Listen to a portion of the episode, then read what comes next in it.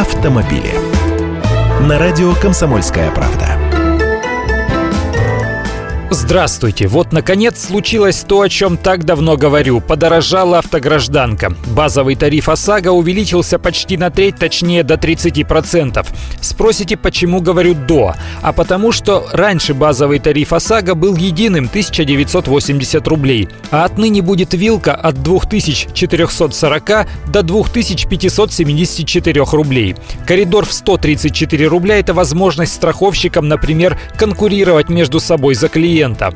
Конечная цена полиса обязательного автострахования, естественно, будет выше 2500, потому что она складывается из базового тарифа, помноженного на различные коэффициенты, в зависимости от мощности мотора машины, региона ее регистрации, возраста и стажа допущенных к управлению водителей, а также количества совершенных аварий. В итоге цена полиса вырастает относительно базовой ставки тарифа в полтора-два раза, а то и больше. Здесь все индивидуально. До повышения ставки средняя цена полиса автогражданки в стране уже переваливала за 3000 рублей. Значит, теперь она подберется к 4000. Это изменение в правила обязательного автострахования уже четвертое за три месяца.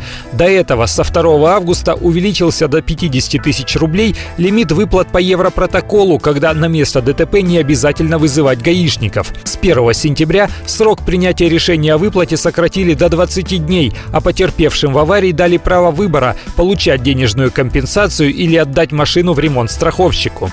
С 1 октября лимит выплат на ремонт машины пострадавшего увеличился до 400 тысяч рублей, причем на каждое транспортное средство. Автомобили.